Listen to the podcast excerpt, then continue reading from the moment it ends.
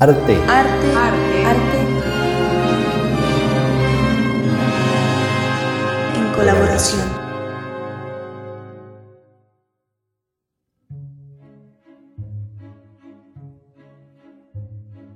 La literatura romántica postula la proximidad y aún la identidad entre el artista y su obra. De este modo, los poemas, las novelas y los cuentos son también el escritor. O al menos un mapa secreto de su alma. Ocho historias. Ocho relatos.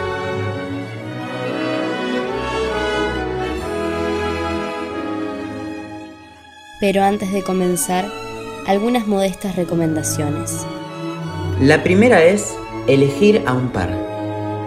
La segunda es también la última. Compartir aventuras y desventuras durante algunos años. Cultivar el afecto y la compasión. Generar el respeto y la comprensión tolerante. Después, recién entonces, uno podrá decir que está listo para empezar la obra.